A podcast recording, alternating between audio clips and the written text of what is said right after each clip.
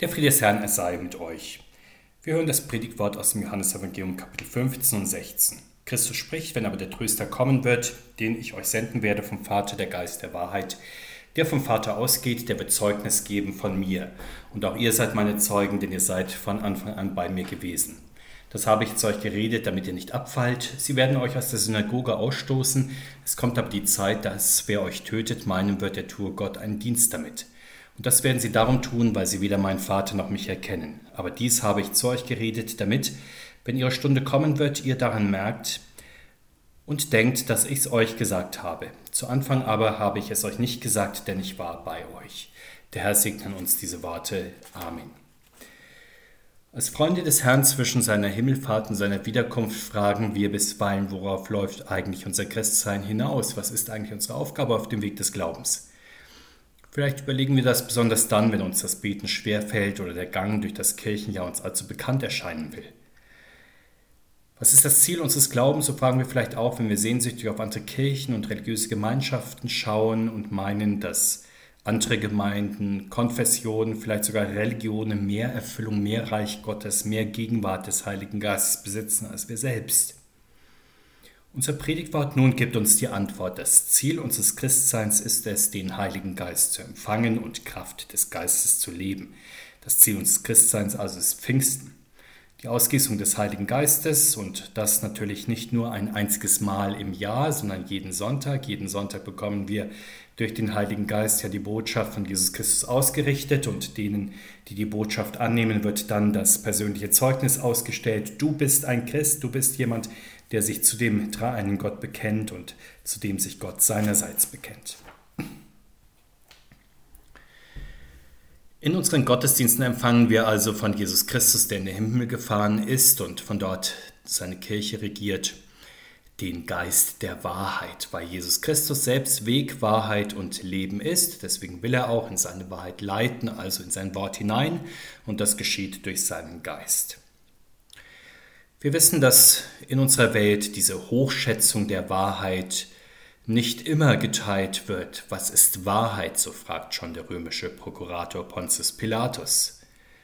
Und heute beschränkt sich der Wahrheitsrelativismus nicht nur auf einige vornehme Skeptiker, die den Zweifel zum Lebensprinzip erhoben haben. Er ist in modernen Gesellschaften oftmals Allgemeingut geworden. Wenn man dieser Anschauung nun folgt, dann gibt es gar keine absolute Wahrheit, nur eine Höchstzahl unterschiedlicher Wahrheiten, die jeder Mensch sich nach seiner persönlichen Wahrnehmung von Wirklichkeit vielleicht sogar selbst konstruiert, die er möglicherweise hier und da mit anderen punktuell auch teilt, aber weil die Schnittmenge nicht wirklich zwischen sehr vielen Menschen groß ist, muss dann im Zusammenleben durch Moderation und Zurücknahme einzelner Wahrheitsansprüche immer wieder ein Konsens gefunden werden. Und damit ist die Wahrheitsfrage schon in den Bereich von Verhandlungen, vielleicht sogar von Politik hineinverlagert, als Bürger eines weltanschaulich neutralen Staatswesens.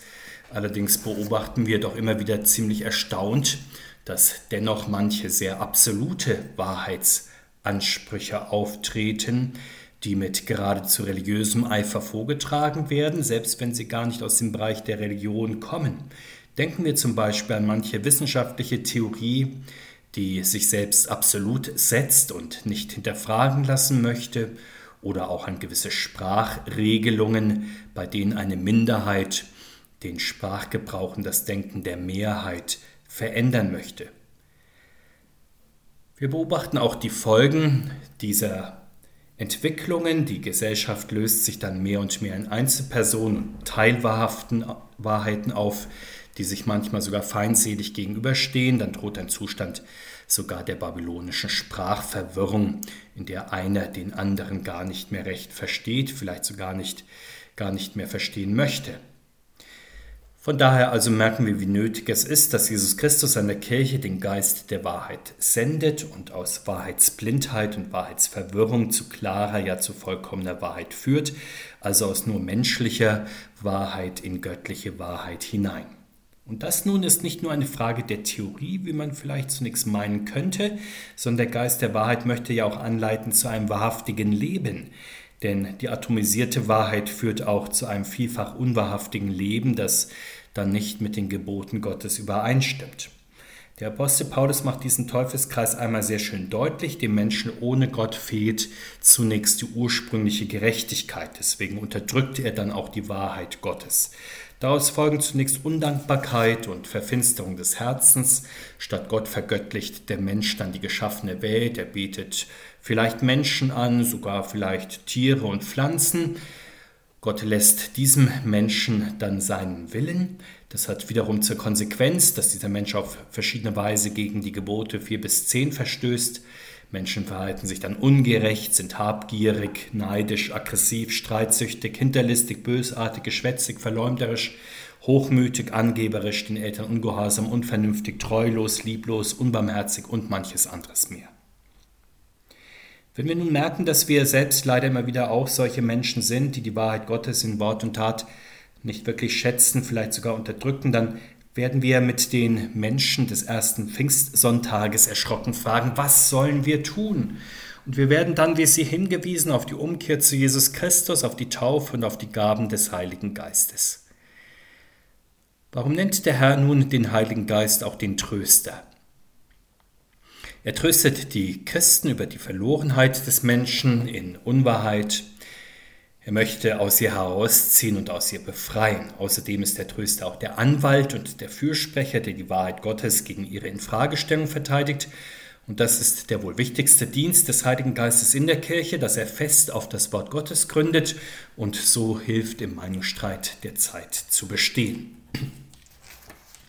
Sehen wir nun noch etwas genauer was die hilfreiche Anwaltstätigkeit des Heiligen Geistes eigentlich ausmacht. Er kommt von Gott, dem Vater und dem Sohn zu uns und bezeugt uns Jesus Christus. Zunächst vergewissert er uns der Wahrheit von Jesus Christus. Und weil das so wichtig ist, deshalb übt der Geist Jesu ja dieses Trost am Sonntag für Sonntag in der christlichen Gemeinde aus, versorgt uns durch das Wort Gottes mit profunden und kräftigen Bezeugungen von Jesus Christus. Er zeigt den festen Grund, auf dem wir stehen können, nämlich Jesus Christus. Wenn wir dann meinen, naja, Jesus Christus, den kenne ich doch eigentlich schon, dann ist die Antwort des Heiligen Geistes vermutlich, vielleicht kennst du ihn schon, aber kennst du wirklich auch alle seine Worte, alle seine Taten? Hast du sie auch in der Tiefe bedacht, wie sie für dich geschehen sind? weil du nicht ganz und gar in seiner Wahrheit und in seiner Gerechtigkeit lebst, sodass er auch für dich sein Blut am Kreuz vergießen für dich sterben, auferstehen und in den Himmel fahren musste. Für dich hat er das Amt der Versöhnung gestiftet. Zu dir breitet er Sonntag für Sonntag seine Hände und Arme aus, um dich in seine Gemeinschaft zu rufen, dich zu retten und dich zu trösten. Als Christen nun lassen wir uns sehr gerne von ihm rufen und stärken, wie heilsam und gut ist es, beim Heiligen Geist einzukehren und von ihm wohlmeinende Zeugnisse ausgestellt zu bekommen. Das sind nun nicht Zeugnisse unserer Erfolge und Leistungen unserer Fortschritte, etwa auch in der Wahrheitsfindung und im Tun des Guten, das sind vielmehr wertvolle Zertifikate des überfließenden Wohlwollens von Jesus Christus uns gegenüber. Wir können Sonntag für Sonntag diese Urkunden Gottes einsammeln und das nicht aus Sammlerfreude, sondern weil sie ja wirksame Wortzeugnisse sind, die uns in Gottes Wahrheit hineinstellen, weil das Sakramentszeugnisse sind, die uns verändern und in ihnen bescheinigt uns Gott seine Gnade, wenn er sagt, dir sind deine Sünden vergeben. Welch ein Trost liegt darin, dass er sich uns zuwendet, uns beschenkt und uns hilft, obwohl wir es gar nicht verdient haben. Was folgt weiter durch diese Urkunden, bildet uns der Geist Gottes dazu aus, selbst Zeugen und Bekenner von Jesus Christus in dieser Welt zu sein.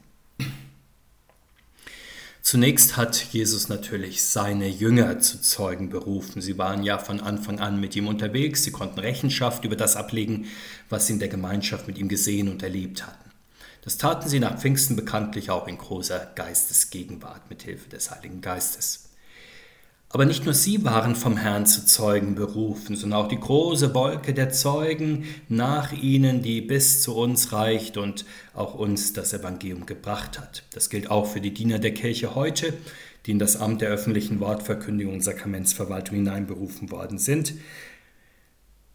Und immer wieder kommt in der Gegenwart die Frage auf, was eigentlich ist der Beruf des Pfarrers? Was ist die Aufgabe, die allein er ausfüllen kann und soll? Ist es vielleicht dies, dass er möglichst jedermanns Liebling in der Gemeinde sein soll, vielleicht auch ein Kämpfer für die Gerechtigkeit und die gute Sache in dieser Welt, vielleicht ein gelehrtes Haus, bewandert in der Welt der Bücher und des Geistes? Oder ist er vor allem Amtsträger, der die Würde seines Amtes trägt? Der Jesus sagt, ein Kirchendiener soll vor allem ihn bezeugen mit Hilfe des Heiligen Geistes. Und wenn Menschen auf ihn hören, sollen sie Wort und Stimme des Herrn Christus vernehmen. Das gilt für Jung und Alte, nahe und ferne, Glaubensschwache und Glaubensstarke, Wahrheitsliebende und Wahrheitsverächter. Es gilt für Freunde und Feinde, krank und gesunde, Lebende und Sterbende, Unbekehrte und Bekehrte, für offenkundige und heimliche Sünder. Er soll für sie beten, er soll Haushalter über die Geheimnisse Gottes sein indem er die Sakramente den Glaubenden austeilt. Aber natürlich sollen auch alle getauften und konfirmierten Christen Zeugen Jesu Christi sein. Dazu sind sie ja vom Herrn berufen und vom Heiligen Geist auch mit vielen wunderbaren Geistesgaben ausgestattet. Und welch ein weites Feld vielfältiger Möglichkeiten tut sich hier für jeden von uns auf, dass wir gemäß dem Wort Gottes leben, in unseren Familien, in unseren Erwerbsberufen, als Mitglieder unserer Kirchengemeinde sowie unserer Gesellschaft insgesamt und das wird uns natürlich nur gelingen, wenn wir zuerst das Wort Gottes reichlich unter uns wohnen lassen. Dann wird es uns in der Kraft des Heiligen Geistes auch in unserem Denken, Reden und Tun bestimmen, sodass wir es in Wort und Tat weitergeben. An die Menschen etwa, die mit uns unter einem Dach leben, an Mitchristen in der Gemeinde oder in unserem Land an die Menschen, mit denen wir arbeiten, durch hilfreiche Worte und Taten, aber auch, wenn nötig, durch mahnende Worte, etwa wenn wir merken, dass jemand in einer Frage irrt oder sich unqualifiziert oder gar spottend über Glaubensfragen auslässt. Wir werden in Liebe und Geduld versuchen, jemand zu ermahnen, der es sich zu einfach macht auf dem Weg des Glaubens, statt selbst wie die Christen es doch sollen, Jesus Christus zu bezeugen und zu bekennen in Wort und Tat. Am Ende unseres Abschnittes steht eine nötige Warnung. Jesus möchte nicht, dass wir in die Falle laufen und zu Fall kommen. Was ist eigentlich damit gemeint? Gottes Wahrheit in seinem Wort scheidet ja immer wieder die Geister. Manchmal geschieht das schiedlich friedlich, manchmal leider auf eher unschöne Weise. Und zwar so, dass manche das Wort Gottes offen angreifen, wieder andere möchten es ausschließen.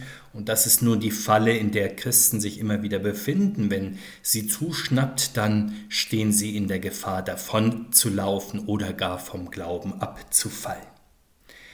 Jesus kündigt hier den Ausschluss aus der Synagoge an, also aus der Gottesdienstgemeinschaft, aber auch die Anklage von Christen vor weltlichen Gerichten sowie in der großen Öffentlichkeit, ja sogar die körperliche Misshandlung. Und wie exakt das auch in Erfüllung gegangen ist, relativ kurz nach der Ankündigung des Herrn berichtet der Apostel Paulus einmal allein für seine Person, wenn er sagt, von den Juden habe ich fünfmal erhalten, 40 Geißelhiebe weniger einen, ich bin dreimal mit Stöcken geschlagen, einmal gesteinigt worden. Und wir wissen, dass er außerdem immerzu vor Gericht gestellt worden ist, weil er Jesus Christus bekannt hat. Sein Leben endet sozusagen in einem ellenlangen Prozess durch alle Instanzen und auch Martin Luther wurde bekanntlich um des Evangeliums willen vor Gericht gezogen und schließlich aus der gottesdienstlichen Gemeinschaft der alten Kirche ausgestoßen. Bekanntlich wurde er auf dem Reichstag in Worms vor Fürsten und Könige geführt, ja sogar vor Kaiser Karl, der sich rühmte, über ein Weltreich zu regieren, in dem die Sonne nicht untergeht. Martin Luther sollte zugunsten der Einheit der Kirche und der Staatsräson des Reiches seine Schriften widerrufen oder es dann nicht tun auf die Gefahr hin, dass er die Einheit der Kirche und des Reiches zerbrechen würde und in Acht und Bann getan würde. Hier also war für ihn die Falle, die sich immer enger um ihn zuzog, schließlich auch zuschnappte, ihn scheinbar auch fing, aber wir sehen Gott sei Dank an ihm auch dies, dass er nicht zu Fall gekommen ist. Er sagte dem Wort Gottes nicht ab und wurde seinerseits durch das Wort und den Geist Gottes gehalten. Und wenn heute das Zeugnis des Heiligen Geistes in den Mittelpunkt des Gottesdienstes und der Gemeinde gestellt wird, fragen bisweilen Menschen, was ist denn eigentlich so Besonderes an diesem Wort? Sie sind manchmal auch der Meinung, es braucht doch viel spektakulärere Aktionen in unserer Welt der begrenzten Aufmerksamkeiten und der konkurrierenden Ansprüche um diese begrenzten Aufmerksamkeiten. Etwa Medienkampagnen, vielleicht auch Großveranstaltungen, da muss doch Wind gemacht werden. Von der Kirche muss in den Nachrichten, muss in den Medien die Rede sein, damit sie die Anerkennung der Öffentlichkeit gewinnt. Und das ist in der Tat eine große Versuchung, sozusagen im breiten Strom der Masse mitzuschwimmen, um etwa von Prominenten gelobt oder von den Medien geliebt, von der Öffentlichkeit beachtet zu werden. Und falls es nicht mit der ganz großen Harmonie im großen Stil klappt, dann wenigstens doch ein paar Nummern kleiner, dann doch wenigstens mit der Einmütigkeit in der eigenen Gemeinde, im eigenen Dorf, in der Nachbarschaft, wenigstens in der eigenen Familie. Aber Jesus Christus verheißt uns unter der Wirkung seines Geistes nicht für alle Fälle Harmonie oder gar Weltseligkeit oder sogar Weltmacht, sondern er macht uns mit Bedacht gefasst auch auf Gericht und Bloßstellung und Bann auf das Gericht der jeweils herrschenden Meinung. Das also ist die Falle, in die Christuszeugen immer wieder geraten und das ist keineswegs ein fernes Problem, wir kennen das gut, zum Beispiel von Terroranschlägen auch in unserem Land. Die Christen erleiden einfach nur, weil sie Christen sind oder von den Fällen, in denen konvertierte Christen von der eigenen Herkunftsfamilie, ihrer anders religiösen Herkunftsfamilie ausgestoßen, ja sogar getötet werden. Wir kennen das aber auch aus den Konflikten, die um Wertefragen oder Fragen der Zeit auch in recht homogenen christlichen Familien immer wieder aufbrechen und in denen dann der Geist dieser Welt gegen den Geist Gottes steht und nach einer Entscheidung verlangt.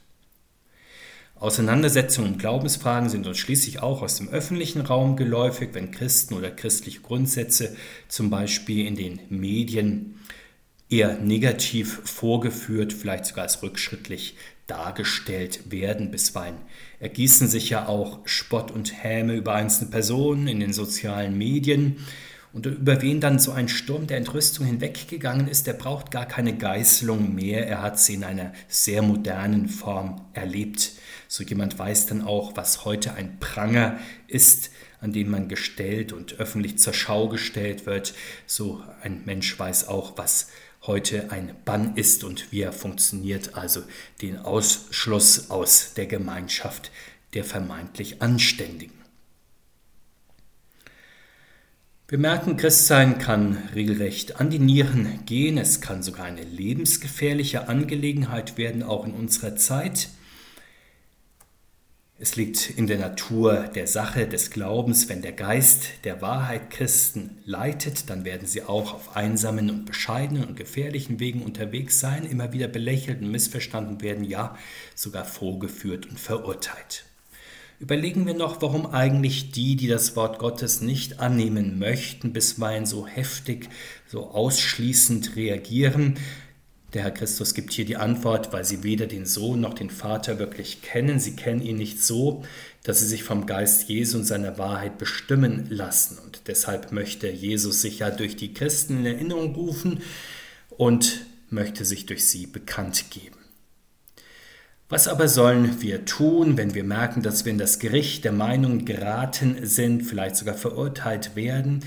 Jesus Christus vergewissert uns hier, dass wir dann nicht alleine sind. Er stellt uns mit Bedacht in diese Situation hinein. Er möchte dass wir gerade hier seine Zeugen sind, also nicht nur auf den Höhen unseres Glaubens leben, sondern auch in den Tiefen und auch dann sind wir in der guten Gesellschaft seines guten und auch hilfreichen Geistes. Wir sollen uns dennoch geistesgegenwärtig hüten, nicht naiv oder unvorsichtig sein. Wir sollen zugleich die Lauterkeit der Christen im Geist nicht aufgeben oder uns auf Winkelzüge verlegen oder falsche Kompromisse eingehen oder gar unsere Überzeugungen widerrufen, sondern geistesgegenwärtig unter der Leitung des Heiligen Geistes leben.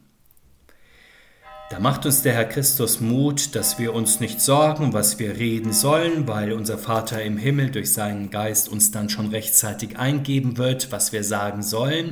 Der Geist Gottes selbst wird durch uns hindurch reden, weil er unser Rechtsanwalt und Verteidiger ist, damit wir dann nicht alleine sind im Zeugendienst, sodass er durch uns hindurch das sagen kann, was er anderen Menschen durch uns sagen möchte. Und es ist gut, wo dies geschieht, dass wir dann nicht in eigener Sache kämpfen oder meinen, wir müssten nun durch unsere Künste dem Heiligen Geist auf die Sprünge oder gar zum Durchbruch verhelfen.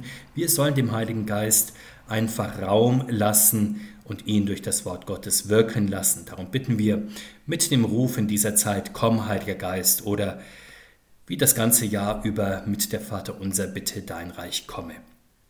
Wir beten, allmächtiger Gott und Vater, hilf uns durch deinen Heiligen Geist, dass wir vom Wort deines lieben Sohnes ergriffen und erfüllt werden, dass wir uns nicht von jeder Stimmung, jedem Trend, jedem Wind einer Lehre bewegen und umhertreiben lassen. Schenke uns durch deine Güte Kraft, dass wir der Versuchung widerstehen, einfach nur der Mehrheit folgen zu wollen, gerade dort, wo sie deinem Wort widerspricht. Tritt für uns ein, wenn uns der Wind entgegensteht, stärke uns durch dein Wort, dass wir auf dem Weg des Lebens gehen und bleiben zusammen mit allen deinen Jüngern und Glaubenden vor und nach uns. So bitten wir im Namen deines lieben Sohnes, unseres Herrn Jesus Christus. Amen.